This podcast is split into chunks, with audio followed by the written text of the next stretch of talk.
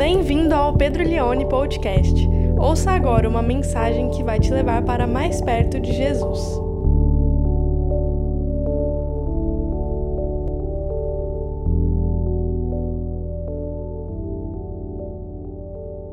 Vamos ler Evangelho de João, capítulo 6, versos 60 até o 71.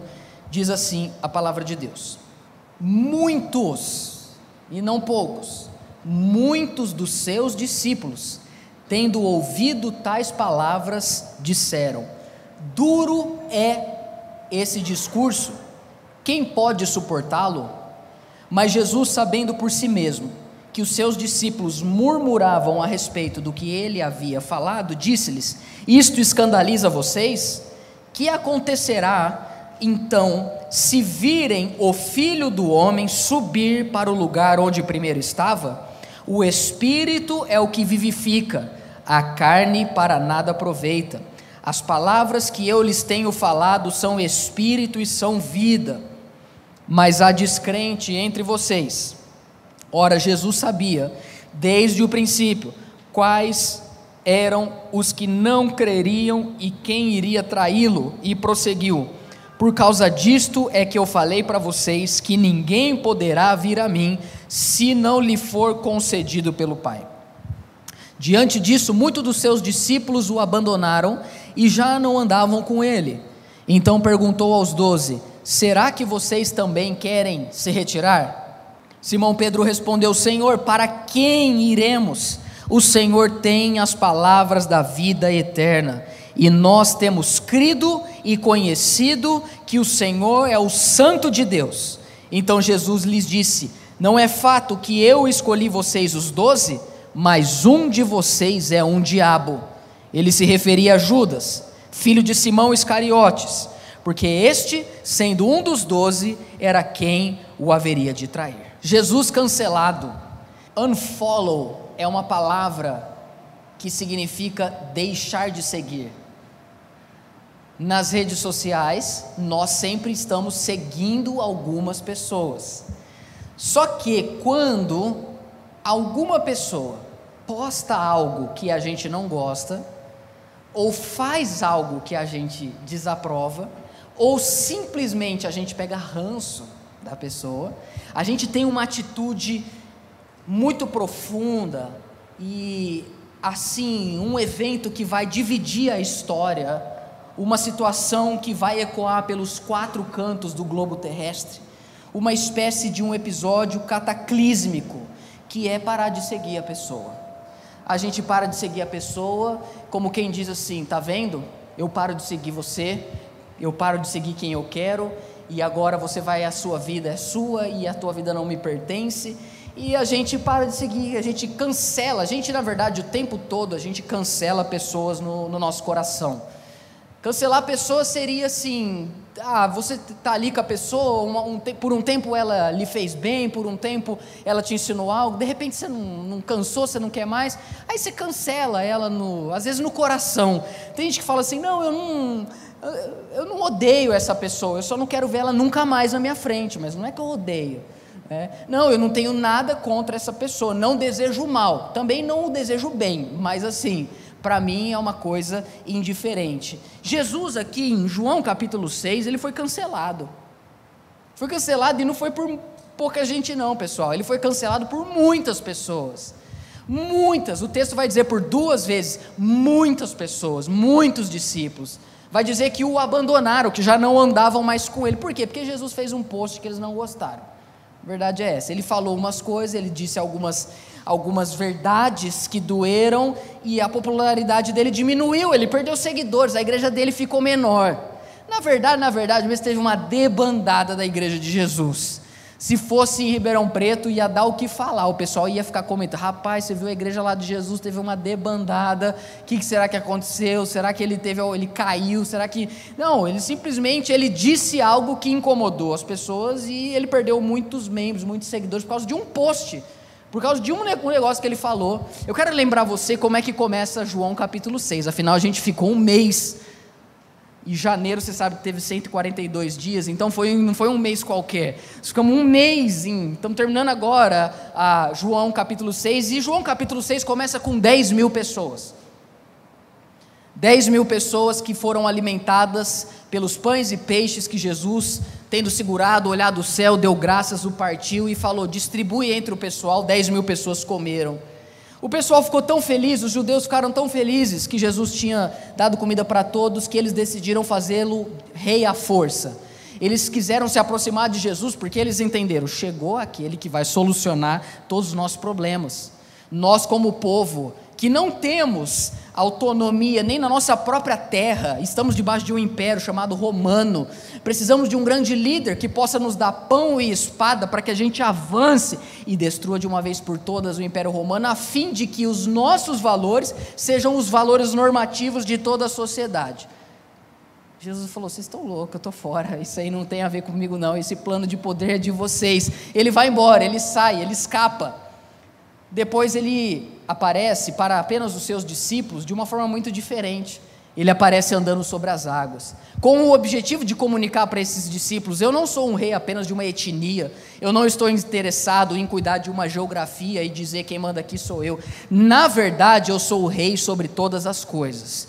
Ao andar sobre as águas, a mensagem que Jesus comunica para aquele povo é que ele está acima de tudo, Ele tem poder sobre todas as coisas. E João capítulo 6 continua quando Jesus sai ali da beira do mar da Galiléia e vai para a cidade de Cafarnaum, onde ele começa a ter um discurso mais aprofundado com as pessoas ali numa sinagoga, a ponto dele dizer o seguinte: Eu sou o pão vivo que desceu do céu. Vocês gostaram de comer o pão que eu multipliquei? Mas o pão que vocês comeram logo sairá da barriga de vocês, vocês terão fome de novo. Mas o pão que eu posso oferecer, cujo é a minha própria pessoa, aquele que come desse pão jamais terá fome. E eles dizem para Jesus: Moisés alimentou os nossos pais no deserto. O que, que você pode dizer? Ele diz simplesmente: Não foi Moisés. Quem alimentou os pais de vocês no deserto foi o meu pai, que eu conheço. Ninguém nunca viu, eu já vi e foi Ele quem me mandou para falar com vocês. E tem mais: só crê em mim quem o Pai escolheu, só crê em mim quem o Pai atraiu. E eu vim aqui porque eu vim para ser enviado pela vontade do Pai. E aí Jesus dá um passo a mais. O pastor Joselito pregou semana passada. Na verdade, quem quiser se alimentar desse pão que desceu do céu, precisa comer da minha carne e beber do meu sangue precisa ser apenas um comigo, precisa viver com fome de mim, precisa ser sustentado por mim, precisa ter em mim o prazer e a razão da sua subsistência. É, meus irmãos, a pregação não foi três passos para o sucesso, não. A pregação não foi sete maneiras de prosperar em tudo. A pregação foi dura, que é isso que a gente vê ali no verso 60.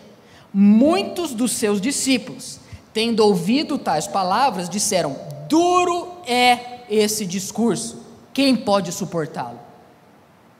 Verso 61, mas Jesus sabendo por si, por si mesmo, ninguém precisou contar para ele, ele sabia que os discípulos murmuravam a respeito do que ele havia falado, disse: Isso escandaliza vocês?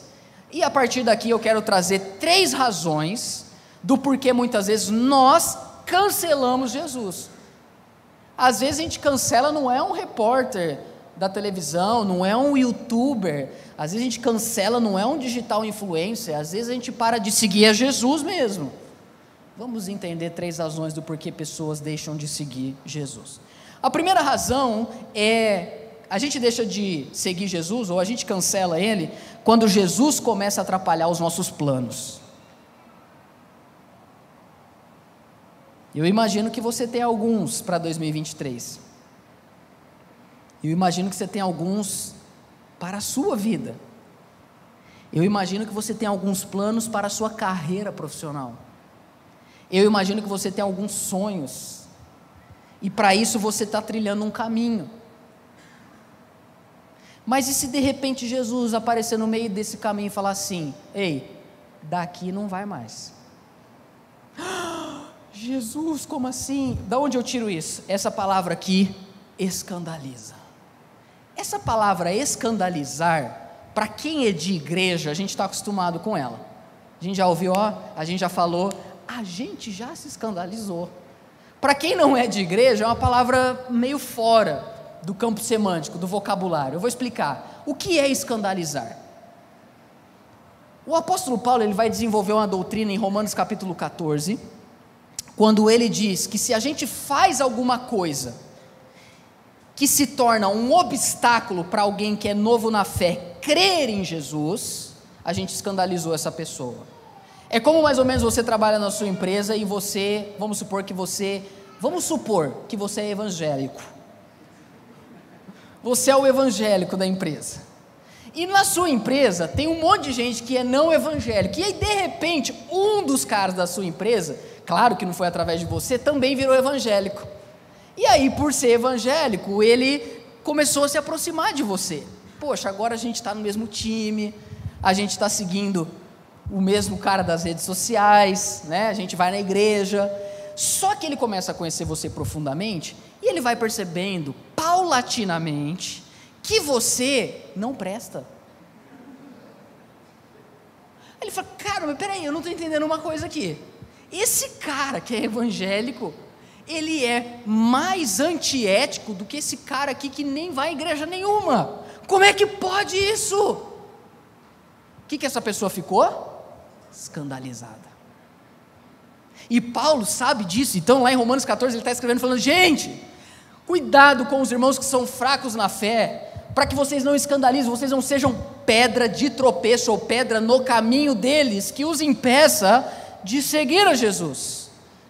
Isso se chama liberdade cristã. Agora, uma coisa, meus irmãos, é a, o novo na fé se escandalizar e se afastar de Jesus por causa do que alguém do fã-clube de Jesus fez. Outra coisa é o próprio Jesus escandalizar a pessoa. A palavra escandaliza, no grego, escandalizou, ela significa, por exemplo, colocar uma pedra de tropeço ou obstáculo no caminho, deixar alguém irritado. Jesus está falando: vocês estão irritados comigo? Eu estou atrapalhando? Porque qual era o projeto deles? Eles queriam um rei para erguer o ego deles diante de todas as nações. Jesus falou: não, eu não, não é isso que eu que eu vim fazer. Meu plano é outro. Na cabeça deles, Jesus estava atrapalhando o que eles queriam. E, meus irmãos, e na verdade, se a gente andar de verdade com Jesus, isso vai acontecer com a gente cedo ou tarde. Vai chegar uma hora que uma oportunidade vai abrir. Falar, era o que eu sempre sonhei. O cara te chamou. Sabe quando a pessoa te manda uma mensagem do nada assim, cara? Quanto você está ganhando atualmente? Aí você, por quê? Porque eu tenho um negócio que você vai fazer quase nada e vai mudar a sua vida. Aprenda a ganhar dinheiro sem sair de casa. Aí você vai. Aí você chega lá, começa a conversar com a pessoa, e aí a pessoa te abre ali o que, que você teria que fazer, e no meio daquilo que você vê que você deveria fazer, você vê que tem coisa ilícita. Só que se você fizer, era uma grana que ia entrar, meu irmão, que ia fazer o seu plano dar certo. Só que aí tem uma trava no meio que se chama ah, Jesus. Fala, eu posso até fazer, mas Jesus, eu sei que isso aqui é contra a palavra de Deus. Pois bem, por incrível que pareça, tem muitas pessoas que quando chegam em situações assim, eles o que, que eles fazem? Eles cancelam Jesus para conseguir atingir o seu objetivo. Essa pregação de Jesus é dura. As pregações que nós ouvimos em muitas igrejas hoje, não todas, porque existem igrejas maravilhosas no Brasil. E não são poucas, são muitas boas igrejas. Mas também tem muita igreja ruim, meu irmão. E quando eu falo ruim, não estou falando do caráter do pastor, não estou falando do jeito da igreja de ser, da cor da igreja. Quando eu falo igreja ruim, eu estou falando da teologia, o que é, o que é pregado, o que é ensinado. E as pregações de hoje, elas geralmente com algo mais ou menos assim: ande com Jesus e tenha tudo o que você quer. Não com essas palavras, mas com essa, com essa lógica, com essa dinâmica. Mas quando eu olho para esse texto, eu vejo outra coisa. Eu vejo a pregação de Jesus, ela tem mais a ver assim: ande comigo e eu vou dizer não para um monte de coisa que você quer. É por isso que eles falaram para Jesus: duro é Esse discurso. Jesus é cancelado quando ele atrapalha alguns dos nossos sonhos. Às vezes, irmãos, a gente entra num projeto e não dá certo. E sabe por que, que não dá certo? Porque você entrou nele com Jesus. E por entrar no projeto com Jesus, Jesus fala: não, daqui não vai, porque daqui, se passar, quem se perde é você. E tem gente que quer forçar dar certo, mas para forçar dar certo, tem que deixar Jesus para trás e seguir em frente. Mas se com Jesus o projeto não deu certo, o que você precisa mudar é o projeto e não o sócio. Então vira para o projeto e fala: Eu te cancelo em nome de Jesus e segue a vida, irmãos. Segue a vida, porque Ele não pode nos escandalizar. As palavras duras que Ele diz para nós, a gente tem que dizer Amém, Senhor. Se o Senhor abriu a porta, foi o Senhor que abriu. Se fechou, está fechado e eu não vou tentar forçar para abrir, porque eu não quero cancelar o Senhor. Segunda razão do porquê pessoas cancelam Jesus elas cancelam Jesus quando elas têm que ver ele de baixo para cima. Verso 62. A palavra de Deus diz assim: Que acontecerá? Jesus, ele está falando sobre isso. Volta 61, Gui, por favor. Então ele termina dizendo: Isso escandaliza vocês? Comer do meu corpo, da minha carne, beber do meu sangue? Pode passar. Aí ele diz então, aí ele fala assim: Imagine então quando acontecer algo. O que, que aconteceria quando, ou o que, que acontecerá então, se vocês enxergarem o filho do homem subir para o lugar onde primeiro estava? Esse versículo é bem teológico. Esse versículo ele está falando de um momento da obra de Cristo chamado ascensão. Cada parte da obra de Jesus ela é importante e ela tem um significado para a nossa vida. A morte é uma coisa, a ressurreição é outra coisa, a ascensão é outra coisa e o retorno é outra coisa. O que, é a ascensão? A ascensão é o testemunho de que Jesus venceu os grilhões da morte dá prova cabal de que o perdão dos nossos pecados é viável, pois ele vence a morte, e ele é assunto aos céus, como quem diz, ele volta para o lugar onde primeiro ele estava. Então, na verdade, Jesus está falando assim para eles: e quando eu voltar para onde eu estava? Isso é uma prova da eternidade de Cristo. Jesus é o único ser humano que já existia antes de nascer. Sabe quando, sei lá, sua mãe já falou alguma coisa assim, é, para você assim: Eu não nasci ontem. Já ouviu isso? Eu não nasci ontem. Deixa eu falar, deixa eu lembrar uma coisa para você, meu filho. O que você tem de idade, o papai tem de profissão. O que você tem de. Deixa eu te falar uma coisa, filho, sabe a sua idade? O meu casamento é mais velho que a sua idade. Como quem diz, cala a boca. Eu não nasci ontem. E aí você tem que olhar para o seu pai como? De baixo para cima. Poxa, pai, é verdade. É isso que Jesus está dizendo. Ah, vocês estão escandalizados comigo, mas e, quando vocês, se, e se vocês lembrarem que vocês vão me ver lá em cima? Que eu sou, na verdade, o Senhor de todas as coisas. Por que, que isso é importante para nós? Porque, irmãos, e por que, que pessoas cancelam Jesus quando elas precisam ver Ele do lugar de onde ele subiu, porque a gente quer um Deus do nosso jeitão. A gente não quer um Deus que a gente olha de baixo para cima. A gente quer ter um Deus que, que é igual a gente, que a gente chega assim no culto e fala assim: "E aí, parça, como é que tá? Suavão? Ou oh, tava meio afastado aí, tal, você tá ligado, correria, aquela coisa toda, né? Tô meio afastado aí, faz uns quatro ou cinco anos que eu não apareço aí na igreja. Mas o Senhor entende? Não, não entende, porque Ele não é igual a você. Você tem que olhar para Ele de baixo para cima. Mas as pessoas querem ir para uma igreja hoje, onde é pregado um Cristo que é super amigão delas. Meu Jesus é meu pai. Eu não chamo Ele nem mais de Senhor. Eu chamo Ele de você. E quando é no WhatsApp, eu só falo VC. De, nas nove o pessoal riu mais dessa piada, assim, né? Né, João? Era mais João, né? E a gente quer alguém na nossa altura. Por quê? Porque quem é na nossa altura não dá ordem. Quem é na nossa altura dá opção, dá sugestão. O cara que trabalha com você, uma coisa é teu supervisor, outra coisa é o cara aqui no seu nível. Ah, você não vem não, irmão. Você pode me dar opção, e a gente está acostumado a ter opção. Você vai assistir Netflix, aí você tem lá, que filme eu vou ver hoje? Um milhão de títulos, não precisa nem rebobinar para devolver. Você vê lá e você fica lá, tem um monte de opção. Ah, que música eu vou ouvir no Spotify? Tem um monte de opção. Ah, que canal eu vou assistir? Tem um monte de opção. Aí você acha que todo mundo, se você se relaciona com na demanda de que todo mundo te dá muita opção, aí você chega diante de Jesus e ele fala assim: opção A, me seguir. Opção B, não existe. Tem gente que nesse momento cancela Jesus. Porque, irmãos, uma coisa é você se relacionar com Jesus, outra coisa é você seguir o Jesus Cristo. Qual é a diferença? O Jesus é a figura histórica, é o homem bom, piedoso, que multiplica pães, que tem palavras de sabedoria. Mas o Jesus Cristo é o Jesus ungido, é o Jesus soberano, é o Jesus, é o Quírios, é o Senhor Jesus.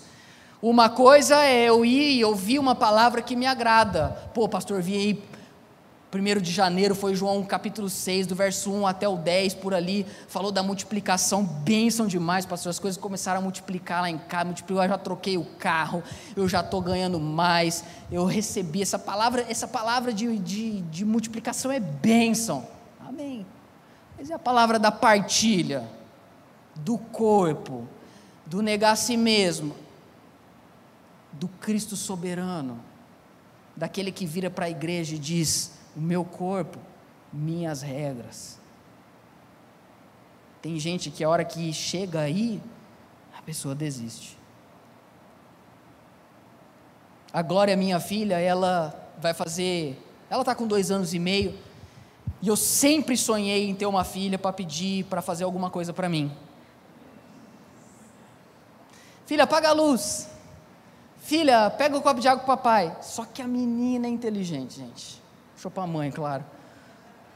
Esses dias eu virei para ela e falei: Filha, apaga a luz. Ela falou assim: Vai você.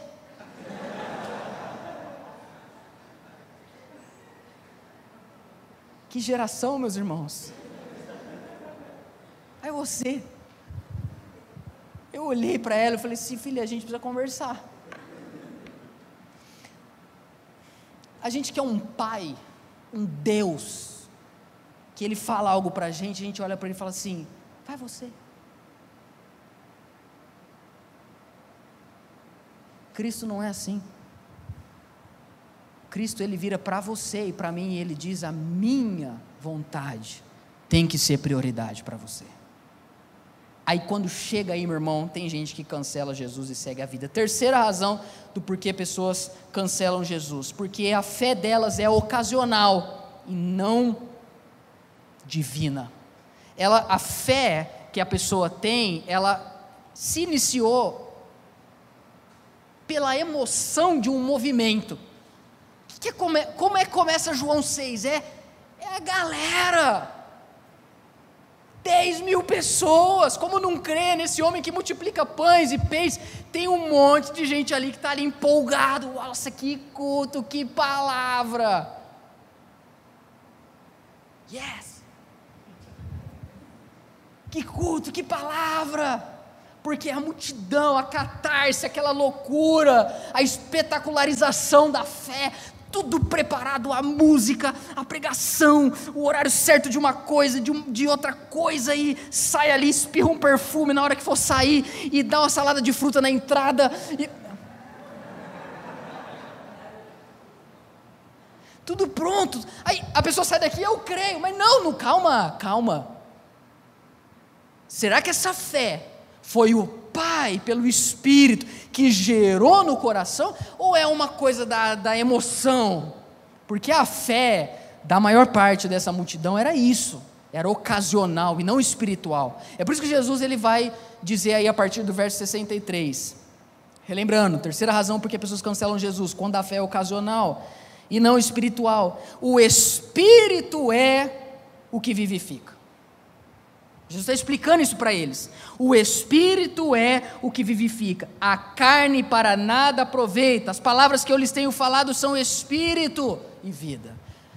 Outro versículo altamente teológico. Poxa, isso aqui é de uma profundidade e de aplicabilidade sem fim, vasto. Vamos lá, vamos percorrer alguma coisinha aqui. Primeira coisa que Jesus está dizendo: é espiritual, é divino, não é a carne que produz. A maior parte dos comentaristas bíblicos, eles entendem que essa segunda parte, a segunda frase aí, a carne para nada aproveita, ela precisa ser entendida no contraste com a frase primeira, o espírito vivifica. E não simplesmente que a carne nada aproveita, então tudo que é da carne, tudo que é material, não tem sentido. Não. O que o versículo está querendo dizer é o seguinte: a construção que a gente consegue fazer, um culto legal, uma música legal, uma luz legal, uma salada de fruta, sabe, um, um kit de visitante, isso é a carne. Tem a sua importância? Tem. Só que quando isso, ou essa fé que nasce disso, é comparada com o que o Espírito faz, meu irmão, isso aí não serve de nada. Você pode catar esse kit e dar um chute nele. Pode ter luz, pode ter música, pode ter, sabe, pode ser o Will Chu tocando aqui, o Bonovox cantando, sabe, pode ser qualquer pessoa, a melhor estrutura, o melhor palco, a melhor pregação. Se não tem o Espírito Santo, de nada aproveita. Como estão me entendendo? Jesus está dizendo, vocês precisam entender que a fé que vocês precisam, que gera vida, não é algo que vocês conseguem produzir. Pode tocar a música mais espiritual, pode ser a melhor pregação, pode ser a melhor estrutura, se o Espírito Santo não agir no coração do homem, ele sai daqui com uma fé ocasional e do jeito que começou por causa do homem, terminará por causa dele também.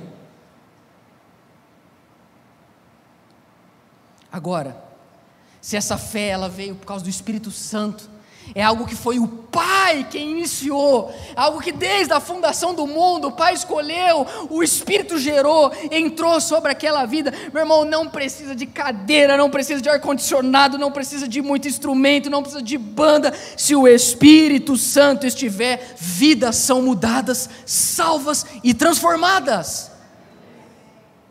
E a gente precisa entender isso em relação à nossa vida. O que, que vai mudar você? Olha, com todo o respeito que eu tenho pelos profissionais, seja de qual área for, seja de mentoria profissional, seja de aconselhamento psíquico social, seja de aconselhamento pastoral, essas coisas, elas podem até colaborar, mas elas não mudam ninguém. E o que vai mudar a sua vida não é mudar de emprego, o que vai mudar a sua vida não é mudar de família, o que vai mudar a sua vida não é trocar de carro, o que vai mudar a sua vida não é trocar de esposa, o que vai mudar a sua vida não é trocar de curso, de área profissional, o que você precisa, meu irmão, é dobrar o seu joelho e pedir para o Pai enviar o Espírito Santo para tomar o seu coração, para que você seja tomado da presença de Deus, porque essa fé, ela vai até o fim não se apoiar nessas tradições humanas. Agora, o que eu entendo que Jesus está dizendo é: uma vez que o Espírito age, aí a carne ela tem o seu significado. Sabe uma forma perfeita de ilustrar o que eu estou tentando dizer? É através da própria ceia. E eu não estou forçando isso porque o contexto vem de carne e sangue. Ok. O que, que é isso aqui? A gente já tomou. Isso aqui é, isso aqui não é chá para dar uma transcendência. Isso aqui não é um negócio sagrado que se cair no chão eu preciso lamber para não desperdiçar. Isso aqui, meu irmão, não é o sangue de Jesus. Sabe o que é isso aqui? Isso aqui é suco de uva aurora. E vocês param de reclamar, porque na minha época era tangue.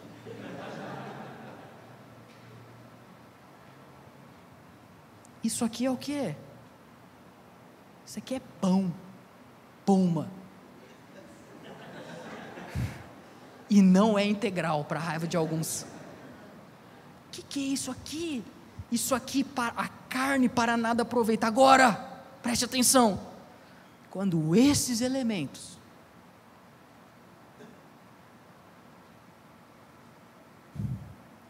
são relacionados com a realidade espiritual que está por trás deles. Esse suco e esse pão não se transubstanciam, eles continuam suco e pão, como o pastor Zilis falou semana passada. Só que a forma que eu estou lidando com ele é pelo Espírito. Então, quando dessa ceia eu participo espiritualmente, existe um peso, existe um impacto, existe uma edificação ou até mesmo juízo para a minha vida. É isso que eu entendo que a gente tem que aplicar para tudo esse trabalho. O que, que é esse trabalho? Alguns vão dizer, é um negócio que eu odeio. Agora, se esse trabalho é um presente que o Espírito me deu para viver uma coisa espiritual e uma nova vida, ele se torna uma realidade onde Cristo é sinalizado. Porque quem tem o Espírito Santo, para onde vai, todo lugar se torna sagrado. Amém? Essa é a diferença de uma fé ocasional e de uma fé espiritual. Pastor, isso é verdade que você está falando? Eu quero ver, eu quero escrutinar a Escritura para saber se isso é verdade. Vamos continuar, olha aí. Verso 64: A descrente entre vocês. Jesus sabia desde o princípio quais eram os que criam quem iria traí-lo e prosseguiu. Olha aí. Por causa disso é que eu falei para vocês que ninguém pode vir a mim se não for concedido pelo Pai. O que Jesus está dizendo? A obra é espiritual, meus irmãos. Paz, ele está dizendo que essas pessoas, elas precisam do Espírito Santo. E crer nele como a única resposta necessária para uma vida que faz sentido, como a única comida que sustenta a vida dessa pessoa. Jesus está dizendo: ou eu sou a razão de você acordar numa segunda-feira de manhã e ir trabalhar, ou você vai ficar para trás. É espiritual, é divino. E aí você pensa que aí ao pregar isso e explicar isso para todos, no verso 65, quando ele prega isso, o que, que acontece? A igreja vem abaixo, avivamento. Meus irmãos, é gente falando em línguas estranhas, é gente rodando igual peão, sabe? E é, o negócio vem, e cego sai andando, e surdo sai falando, e é uma coisa assim, é uma coisa poderosa, porque Jesus falou que é um mistério, e ah!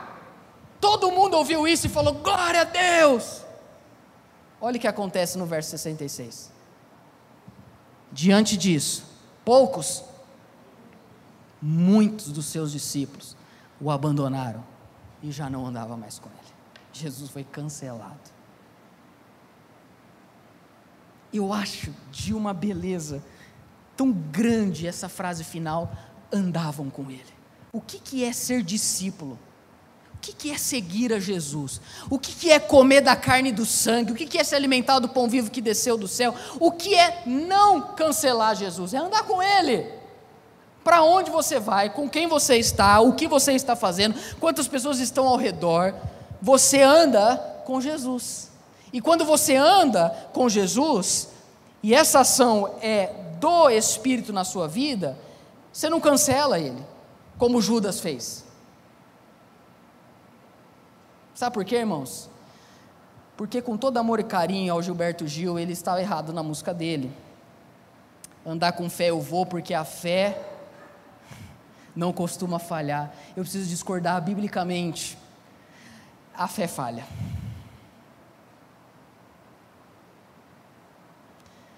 A fé falha quando eu estou crendo na fé. A fé falha quando eu digo eu tenho fé. E porque eu tenho fé, tudo vai dar certo. Você pensa assim, pode ter certeza, tudo vai dar errado. Agora, se você pensa assim, eu tenho fé, porque Deus nunca falha, pode seguir, porque Ele realmente nunca falha. Não é fé na fé, é fé no Pai.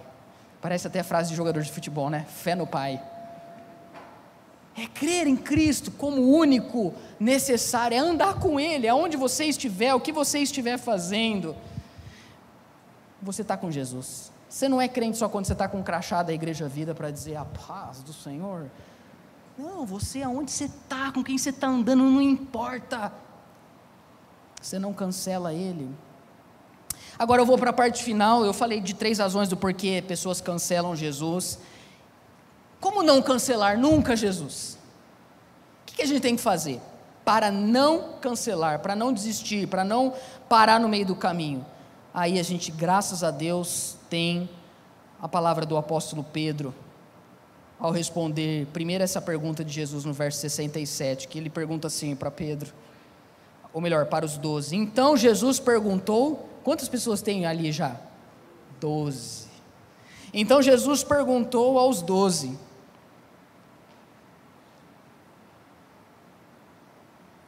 Será que vocês também não querem se retirar? Eu acho que de vez em quando, irmãos, Jesus ele, ele, ele dá uma dessa assim na gente. E aí, Darlan, vai até o fim ou não vai? Como é que é? É, Pedro, você viu, né? Aconteceu uma coisa que você não queria, eu frustrei o seu sonho, você foi cancelado por minha causa.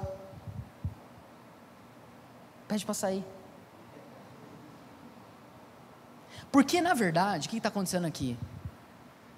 Por que, que esses homens cancelaram Jesus? Porque, na verdade, eles tinham medo de eles serem cancelados. Era uma fé movida pelo medo. Grava isso.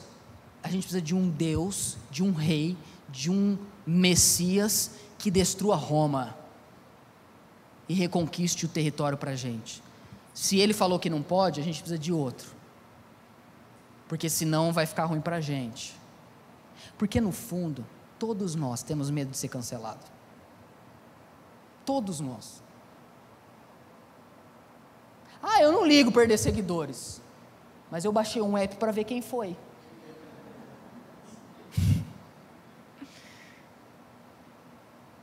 A gente tem medo de ser cancelado na empresa por causa do nosso compromisso com Jesus. Às vezes a gente tem medo de ser cancelado pela nossa família, de chegar e dizer: Eu mudei, gente, vocês me desculpem. Ah, mas eu não estou vendo mudança nenhuma. Espera. A gente tem medo, a gente vai, porque medo da gente, da gente ser cancelado. Eu tinha medo. Eu, eu sou filho de pastor, vocês sabem disso. Eu estudava ah, numa escola aqui em Ribeirão, e o dia que eu mais odiava era segunda-feira. Por quê? Porque segunda-feira de manhã era o dia da gente conversar qual tinha sido o rolê do fim de semana. Aí chegava a galera, todo mundo, e aí, cara, como é que foi? Cara, ontem estava muito da hora lá na, na Sunshine. Cara, ontem foi muito legal. Ontem eu fui no, no, numa micareta. Eu até perdi meu abadá. Eu pensava, o que, que é micareta? O que, que é abadá? Eu não sei nem o que, que é isso. E eles conversando, todo mundo falando, não, ontem, cara, nossa, a gente foi no lugar, a gente bebeu, foi muito legal. E eu lá, pedindo para ninguém perguntar para mim. Filho de pastor. Aí alguém virava, e aí Pedro, como é que foi o fim de semana? Aí eu pensava, nossa, eu vou falar assim, cara, sábado foi muito da hora. Eu estava no culto dos jovens. Aí eu não falava nada. Como é que foi? Cara, fiquei de boa. E eu não falava que meu pai era pastor. Porque qual é o meu medo? Ser cancelado. Porque se eu falasse que meu pai era pastor, lá, você já imagina, né?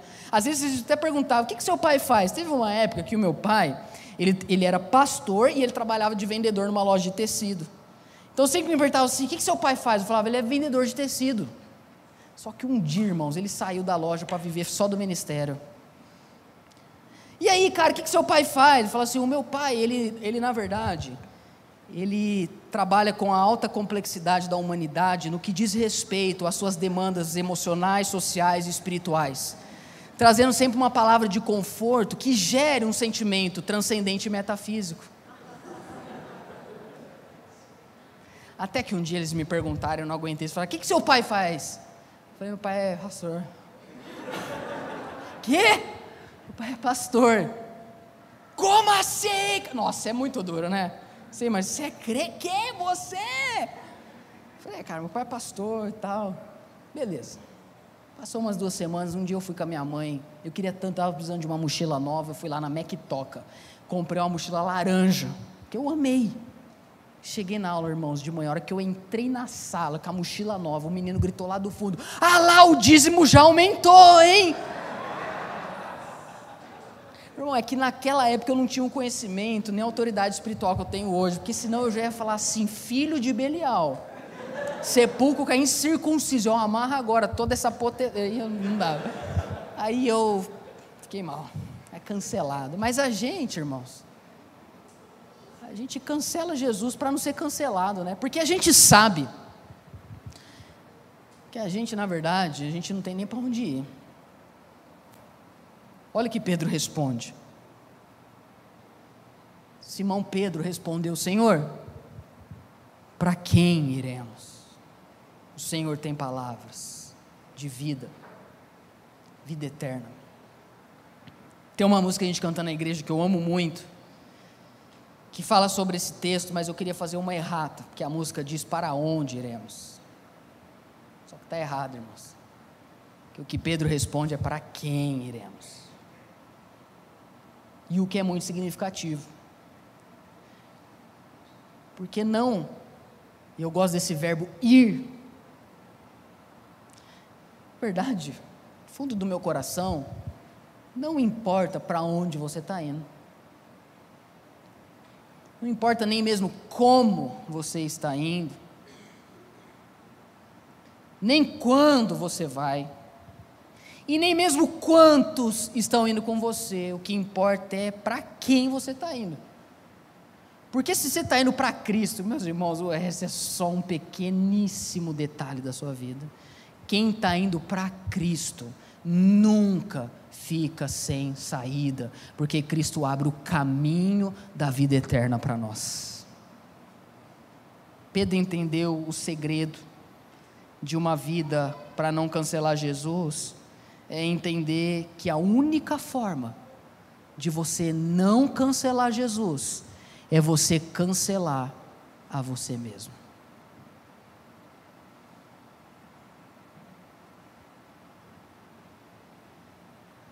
Para seguir Jesus, você precisa parar de seguir o seu ego.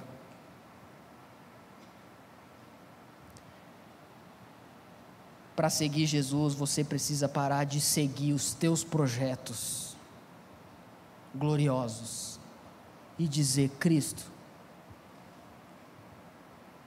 para mim tudo o que importa é te obedecer. E mesmo que todo mundo vá embora e ficar só eu, se ficar só eu e o Senhor, todo mundo já vai estar aqui. É assim que termina o texto, você quer ver?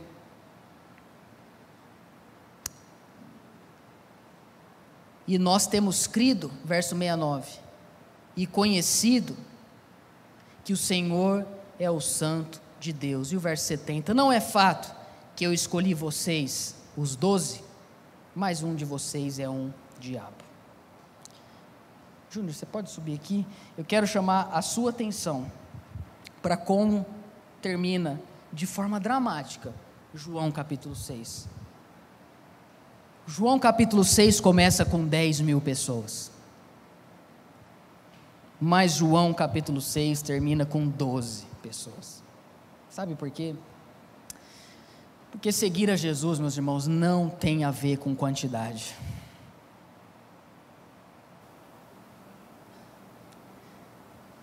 servir a Jesus não tem a ver com grandeza. Olha, olha essa estrutura, olha quanta coisa. Seguir Jesus não tem a ver com sucesso. Seguir Jesus não tem a ver com badalação, com aquela coisa, aquela uau, olha, não. Não é multidão, não é palco, não é. Seguir a Jesus é ainda que só fique doze a gente fique com Ele porque a gente entendeu que não tem nem para onde a gente ir. Porque quando a gente está em Cristo, a gente está no lugar certo. Pensa onde você está hoje: trabalho, casa, situação financeira, situação emocional. Onde você está hoje? Se você permaneceu em Cristo, você continua no lugar certo.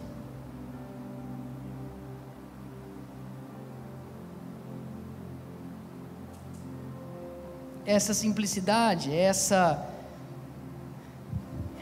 é entender que eu estou ali e que eu não preciso querer fazer ser a força. Preciso ser, ah, eu quero ser seguidores. Não. Quem se preocupa com isso é gente que quer agradar todos e no fim não agrada ninguém. Jesus, ele, para ele, se tem 10 mil ou 12, o que importa é que estejam ali pessoas que realmente querem viver da carne e do sangue dele. A Glória, a minha filha, a gente semana passada a gente estava em Rio Claro e ela estava uh, conversando com um vô e com a avó.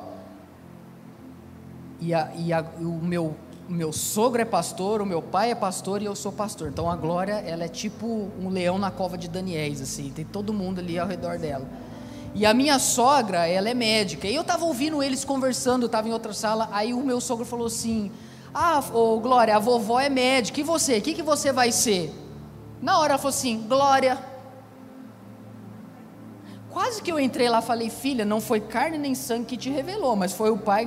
Eu fiquei assim, impressionado. Eu falei, é isso, Glória, você vai ser a Glória. Porque perceba, quem a gente tem que ser, a gente às vezes vive uma vida inteira, irmãos, para ter seguidores, influência, poder, conhecimento. Meus irmãos, isso tudo pertence a Deus, Ele dá para quem Ele quer, na hora que quer, do jeito dele. Quem que a gente tem que ser? A gente só tem que ser um seguidor de Jesus. E ser satisfeito com isso. Quem é você? Eu sou o Pedro, seguidor de Jesus. O que, que você vai ser daqui 50 anos? Já ouviu essa? Onde você se vê daqui 50 anos? Sabe o que você responde? Aos pés da cruz. Amém? Onde você se vê? Aos pés da cruz. Porque se eu estiver aos pés da cruz, eu cheguei no lugar mais alto que alguém pode chegar. Você pode aplaudir ao nosso Deus? Você ouviu o Pedro Leone Podcast. Compartilhe essa mensagem com seus amigos e até logo!